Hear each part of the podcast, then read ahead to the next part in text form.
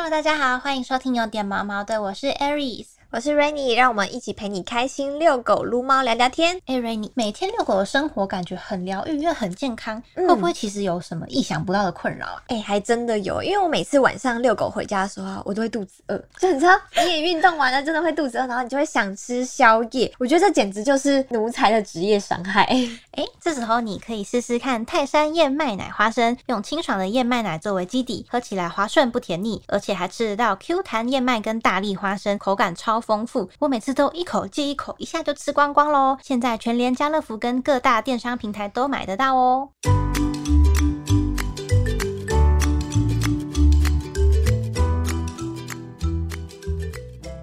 Hello，大家好，欢迎收听有点毛毛的，我是 Aries，我是 Rainy。哎，大家有看过獒犬吗？虽然它们全身毛茸茸的，但是高大挺拔、勇猛威武，然后远远看过去就好像哎，好像一只狮子走在路上一样，非常可爱。可是这样宛如传说般的动物，私底下到底是什么样子呢？我们今天哎，这可以养吗？单元就邀请到獒犬芒果妹妹，还有他们的妈妈来到现场，跟我们聊聊獒犬的日常。欢迎芒果妈妈。Hello，大家好，我是芒果妈。想问芒果妈说，如果只能用用一句话来形容獒犬，你会用怎么样的话来形容他们是怎么样的狗狗？嗯，觉得很有个性吧。哦，应该说是很有个性。他们可能就是说，你跟他建立一段感情以后，他可能会很信任你，或是他可能会变得很亲人。但是他们还是会有一些可能他们自己的点，嗯，会在。对，这个点可能。对其他狗狗来讲，有些像比如说像拉拉黄金，可能它不会那么计较这个点，可能稍微越界踩一下也还好。但是可能对他们来讲，这个点可能踩过去，可能会上别人会受伤或是什么的。对对对对对，它会有自己的小地雷这样子。对，有时候会有一些自己的地雷，比较有原则的狗。对，他是我觉得他们在某方面跟柴犬有一点像，哦，对，都是比较做自己，嗯，做自己，对，然后是可能在社交上也比较不会像一般的狗狗那么热衷，可能跟其他的狗一起互动玩或什么的，他们比较会沉浸在自己的世界，对，或是跟比较熟悉的狗狗才会有互动这样。所以一般他如果接触陌生的狗狗来说，他会比较稍微比较。不太敢去靠近对方，还是他不想要去靠近？会比较淡漠，我觉得比较淡漠。那我想问一下，像獒犬这个品种，它的起源是起源于哪里啊？因为感觉好像我们讲獒犬，但是它又有分为好像很多种獒犬。想请问一下妈妈，知不知道獒犬它是大致上怎么品种怎么培育出来的呢？其实前半段我不太知道，但我只知道说它到后来以后，它分到世界各各国，其实有很多品种，什么英国獒啊，对，然后还有什么巴西獒啊这些的，还有什么西班牙獒。那有的毛可能短，有的毛可能长。嗯，然后像我记得有一个是英国吧，英国的他的脸会比较皱，对，对我有看过照片，对对对，就是皱皱的，但是很高大，所以每一个后来繁衍的后代都不太一样。对，我在网络上看到照片，我发现他们虽然都叫什么英国獒。啊，然后什么什么，前面冠一个不同国家的名字，但是他们长得完全都不一样。对对，就是完全没有对。那我们平常现在看到的芒果还有妹妹，他们比较像是他们的外观，应该应该是比较像是哪一个品种的？他们应该比较偏到像是中国那一边的哦，藏獒的。对对对，比较像藏獒。对，嗯，要到那边的。然后可能，然后像中国，他们后来又分成像什么虎头獒啊，或是狮头獒这些东西的。那芒果比较偏应该是虎头獒，妹妹应该是比较像狮头獒，因为它的头发很。哦，对，所以是也是会依照毛发的那个量来去分辨。他们说量好像跟外观形状也不太一样，但是详细的我就比较不是那么清楚。嗯，对我知道说大概是这样分啊。那时候因为有认识前辈，就是前辈有一些就是他们全剧嘛什么的，然后就说，哎，你这个应该是什么？对对对对对。但是详细的协同可能我也不是很清楚，因为除非说我们花钱去国外做像 Inbark 那种基因检测，我们可能才会知道说它到底纯不纯，或是混到什么东西。嗯，那芒果妈妈当初是在什么样的状况下是确确认说，哎，芒果它就是比较靠近藏獒这边？因为一开始领养的时候，那个中途之家就是我们是在台中的那个中途咖啡领养它的，然后他那时候一开始就是写说它是獒犬，那它的晶片登记也是獒犬没有错。那他们是说沿用到最早是因为他在嘉义收容所的时候，那时候好像登记就是登记这个品种，对，就一直都没有换过。只是中间人，就是你中间的那个主人的名字可能换过，因为在收容所的带出来一定要有一个领头的名字嘛，然后出事才会去找这个人嘛。比如他可能走私，或是他可能出事死亡或什么的，他可能刷那个晶片联络人这样。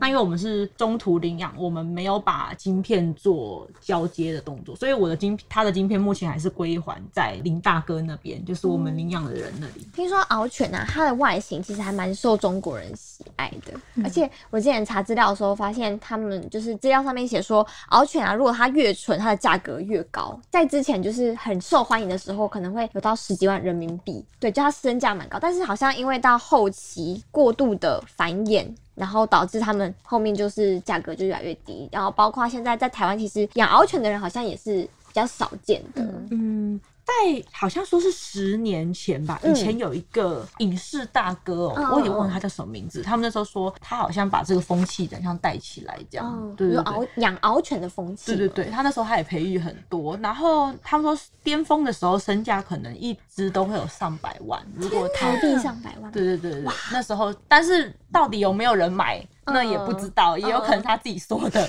对，反正那时候就是吵的，就是都这样啊。后来因为台湾的繁殖业本来就是参差不齐，那其实说难听一点，我们可能在养獒的社团啊，或者是什么的，也会看到有些人可能会说，哎，想要认识交男女朋友，就是所谓找他们来。那到底他们有没有去登记或是怎么样？其实我们也不知道。对对，哎，林静姐，芒果现在一直在瘙痒，然后一直不停提到其实到底。有没有登记也不晓得，对，那可能说他跟谁生，谁跟他生，然后到最后就是到最后越来越乱。那因为加上说。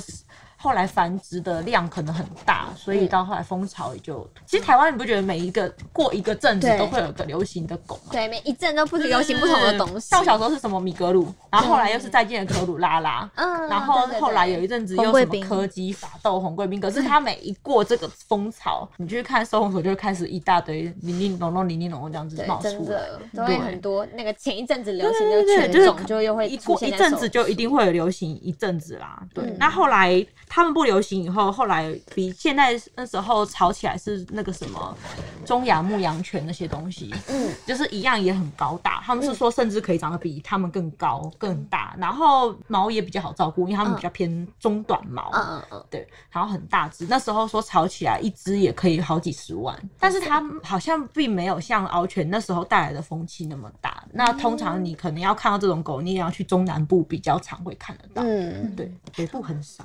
对，那我想问一下妈妈，獒犬的话，它的身体特征还有毛色上面有没有一些比较好，我们好去辨认的？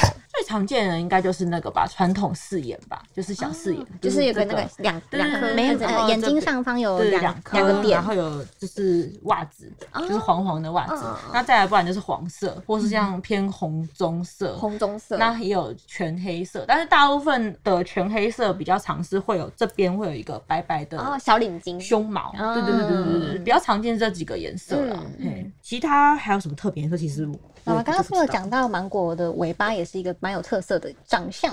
它的尾巴就是这样翘起来，是像是像有点像镰刀这样吗？嗯，因为它它很常摇尾巴，它要站起来摇尾巴，你可能会看到它有一个尾巴这样翘起来那样子，对，就是翘尾。对，嗯，他那时候是医生跟我讲说，嗯，它这样这个尾巴就是好犬啊，你怎么会写它是米克斯？我说哦，我说因为我说我每次讲大家都觉得说是不像，因为它就是被认很多奇奇怪怪的东西，什么拉布拉多，然后有人说。伯恩山，然后什么诺威纳最扯，我想说为什么差太多了吧？然后什么诺威纳，我就想说，嗯，因为我解释 A，大家答 B，我就觉得他上了半就说我也不知道啊，可能混到吧。对，那我们刚刚就是有提到说，像包括我们现场的芒果跟美美，他们其实就是体型算是比较大。那獒犬这个动物来说，它有一个比较平均的身高体重吗？平均的身高体重，男生的话大概可能会有至少七十公分以上啦。那女生的话最少会有六十以上。体重的话，至少应该平均来说，不管男女，应该都要达到四十以上才对。对啊，只是说女生可能大概五六十就差不多，但男生的话不一定。男生有看过真的很大只的，大概是八十几到九十，八十几是相当于。一个成人的体重、对哎，公的男生是真的很大，对，所以就但是也是要看他们的骨架什么的。嗯，就是不能以胖来算，因为我如果不然把它当猪公养，它也可以养超胖啊。可是那就不是它真的应该要有的体重。对，就看过是真的这么大。那我好奇，就是妈妈有去过就是獒犬的狗剧吗？有去过那你有看过最大只的大概多大只？就是主人说它大概几公斤？现场看到最大只大概是六十多，六十多快七十，六十多，其实就已经很大。六十快七十。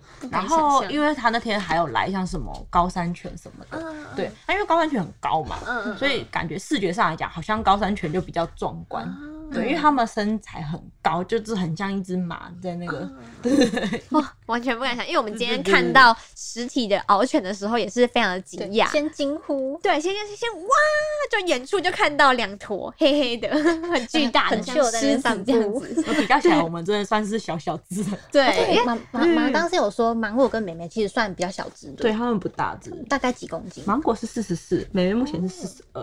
嗯那因为妹妹的毛是因为她现在剃掉了，但是她之前就是全身长出来的时候，大家都会误以为她有六十公斤，然后因为它毛非常的蓬，对，因为她毛很蓬。那刚刚除了讲到皮毛是有这样刚刚讲到的颜色之外，其实我们也很好奇，就是獒犬它感觉这个毛这么蓬，会不会很难照顾？毛吗？嗯我觉得妹妹的毛会比较难照顾，因为妹妹的毛太蓬太多了。那时候就是很纳闷，是因为目前还没有遇过长得像她这个样子的獒犬，所以我也会很纳闷，想说它真的是獒犬，还是有混到什么东西？因为我我目前真的没有遇到过头发这么蓬的。对，的獒犬，大部分比较多，可能就像它这样，嗯嗯然后有可能四眼，有一个小四眼呐、对对对，大部分都偏向这样这样子的毛，很少有头发这么多的，所以我也不知道它到底混到什么东西。我们看那个芒果跟美眉的那个发量就知道，它们头顶的毛就知道了。美眉的毛是这样，嗯，然后结果芒果就只有这样一点点而已。妹妹是真的很像狮子的那种，对，而且它现在剃这样，就是它把后面的毛毛剃掉，要留前面，就更像一头狮子。对，那想问问妈妈，他们这样是不是很怕热啊？他们毛毕竟那么长。很怕热啊，很怕热那。这样子的话，通常你在家里的话，毛发的话是多久要去剃？剃的话，其实之前妹妹没有剃过，她是皮肤病的时候剃过一次，哦但后来就没有再剃了。妹妹剃是因为她肺炎的关系，哦她才剃掉，因为太热了。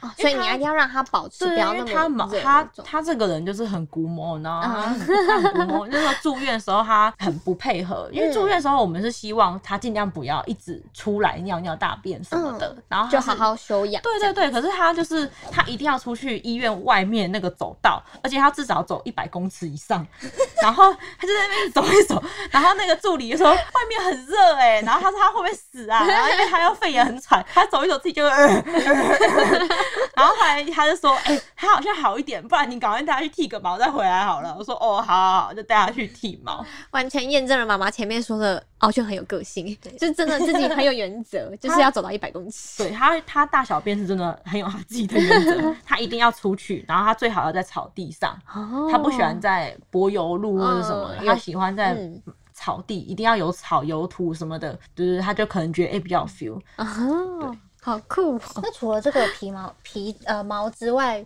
它的皮肤会比较容易有什么样的状况吗？皮肤病之类的，皮肤病就比较好像就是湿疹，哦就比较容易就湿疹。对，那像他，他是很久都没有再复发了。他之前有阵子湿疹，全身就像蒙皮症那样子，嗯那阵子就是吃抗生素，我们弄了大概两个多月吧，后来就好了，也没有什么在啊。那时候中间有打过安逸服一次。其实治疗湿疹不会很贵啊，主要是可能打针自费的部分会比较贵。那他还好、欸，因为他他皮肤好像都很勇健，他没有 问题。嗯，好意外哦！因为我以为毛多的反而皮肤比较没有，他很耐操，他超耐操的。他是在甲状腺有问题跟肺炎才花比较多钱，哦不然他之前他真的是没有，只有美容花我比较多钱而已。嗯他其实他其他都没有，他就是偶尔会湿疹，他湿疹就是一次就是。一块很大块，然后你就是把它剃掉，你也不用去看医生，你就是剃掉，然后它保持干燥，它过几天就好了对对对所以主要可能还是毛，因为毕竟毛就比较长、比较厚，所以毛的照顾跟湿疹要比较注意。对，那像它，它本来就很容易会皮肤病，所以它会，我会反而比较注意它。嗯对，因为它好像其实皮肤病的问问题真的还好。我觉得可能看就像人一样嘛，点像体质，对不对，有对？点像体质，就像可能有人天生会长痘痘，可是有的人怎么样，卫生习惯超脏，他也是不会长痘痘，一样的道理。对对对，就类似像那样。那獒犬它这样的比较身材比较魁梧的话，它的骨骼、关节什么的负担是会比较大。一定会大，应该说大型犬都会有髋关节负重的问题。只是说，像伯恩山或什么，他们是就是已经很常见，就是他们多半都有这些遗传疾病。那獒犬的话，虽然比较没有，但是如果说，比如说他们可能是出自于不好的繁殖场，或者是说随便可能跟别人杂交乱生的或什么的。也有可能会造成它可能基因的不稳定，可能造成它髋关节不好。对，那再来是他们本来大型犬的年龄跟小狗比，就一定比较进入老年的状况会比较早。嗯，大型犬可能过五六岁以后就已经迈向中老年了。对，所以他们的关节，你这样看就是。很胖的人，他如果走路走走走走走走很久，他膝盖一定会比较早会出现状况，一样的道理。对对对，那妈妈现在也在帮芒果或妹妹保养这部分的关节的部分，给他们吃一些补品之类的。他目前就是吃安氏的。哦对，那因为芒果它的髋关节，因为它左边肿瘤挖掉过，那有一部分肌肉就已经确定是不会长回来，因为肌肉不会长，只有嗯皮会长回来。对，所以就是可能如果它状况比较不好的时候，我们就会带它去医院做镭射，这样。那我想问一下，它两只狗狗它们目前的运动量大吗？怎么去平常怎么去安排它一些散步的时间？不会，他们两个很宅耶，真的 真的，他们两个。跟我想象中不太一样。他们两个都是宅宅，他们两个根本不不怎么爱出去。哦就是我们常看到，就是带我带他们出去，那都只是我想带他们出去。但是如果是要他们选，他们一定说我哪里都不想去。所以他们都是宅男宅女。他们就是只想出去大便尿尿以后，然后就说：“哎、好，弄完了了可以回家了，可以回家了。”哦大概五到十分钟，他们就已经呈现就是五到对他们，因为他们一出发，他们会直接奔向他们常去的那一块草皮，就是公园旁边的那个草皮。然后一节放完，就是他们就是要往回走了。好，达成目的了，好走回家。他们就要回家。他们是一回家，从回家到现在都是这种比较文静一点的个性吗？文静也不对，他们很喜欢跟人，他很喜欢跟人互动。芒果是很爱跟人互动，但是他只是现就是懒。就是我可以接受可以跟大家互动，但是我不想付出我的劳力。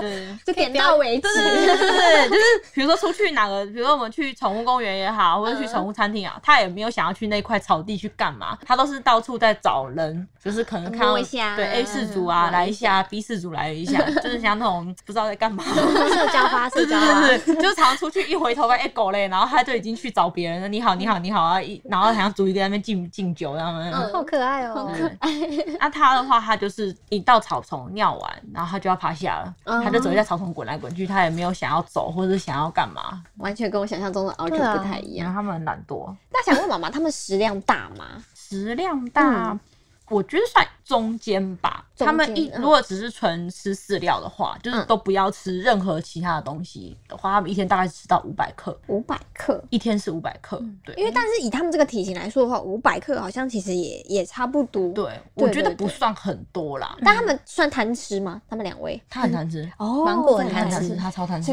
跟我想象中差蛮多的，因为想说獒犬那样体型很大啊，什么什么的，就是感觉是运动量也大，食量也会大，就是其实好像并没有想象中这么年年轻的状态下，他们应该是很活泼好动，但是因为我养他们的状态都已经不是年轻那么年轻的好动的时候了，对，已经不是那么年轻活泼了，嗯。所以就比较没办法去评估。但是我有认识有小养小朋友的那种是真的很活泼，嗯，就是每天都无敌风火轮，那边狂跑狂跑，对对对也是有。所以如果有听众朋友如果想要饲养獒犬之类的犬种的话，可能还是要稍微评估一下他们的年纪等等。嗯，那芒果妈妈说，如果说我们有听众朋友也是想要试试看照顾獒犬的话，你会给他们什么样的建议呢？照顾我，你是说像当保姆那样子吗？呃，就是或者是他们有想要养獒犬的意愿的话，你觉得他们应该要先做什么功课？功课呢？就是首先一定要有钱，哦，一定要有钱。钱是最重要 Money 是最重要的对，money 最重要，其他什么爱心、耐心什么的都是后后话。我跟你讲，没有钱万万不能。哦，对，因为你有爱心，可是你没有钱的时候，你也是什么都做不了，你就可能只能看它生病或什么的。因为獒犬可能会你会领得到的地方啦，嗯不外乎就是私人的领养机构嘛，嗯不然就是收容所，对，然后还就这这两个嘛，不然就是可能民间私人送养，可能他在大型犬的送养社团啊这些什么的。但是私人社团或是收容所，就是风险就很大，因为你不晓得他到底有什么疾病，你只是听事主说，你又不知道真的有，对不对？你面对的是一个。空白的未知数。那民间的话，像有一个叫什么“毛小孩幸福联盟”的，对他就是也有在做这些的送养。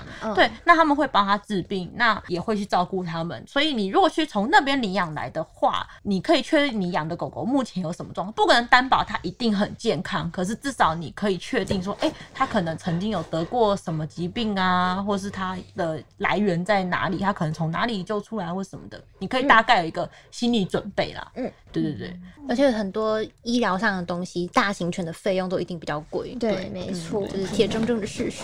对，那听众们听到了妈妈这样子讲之后呢，这个如果要养獒犬的话呢，这个 money money 一定要先准备好，钱真的很重要。对，那今天呢，谢谢芒果妈妈呢跟我们分享有关獒犬的大小事。那如果你喜欢我们的影片，还有我们的 podcast 的话，欢迎留言、按赞、订阅、开启小铃铛，然后还要记得分享，别忘了五星好评。我们每周一都会上新片哦，谢谢，我们下次再见。见，拜拜，拜拜，拜拜。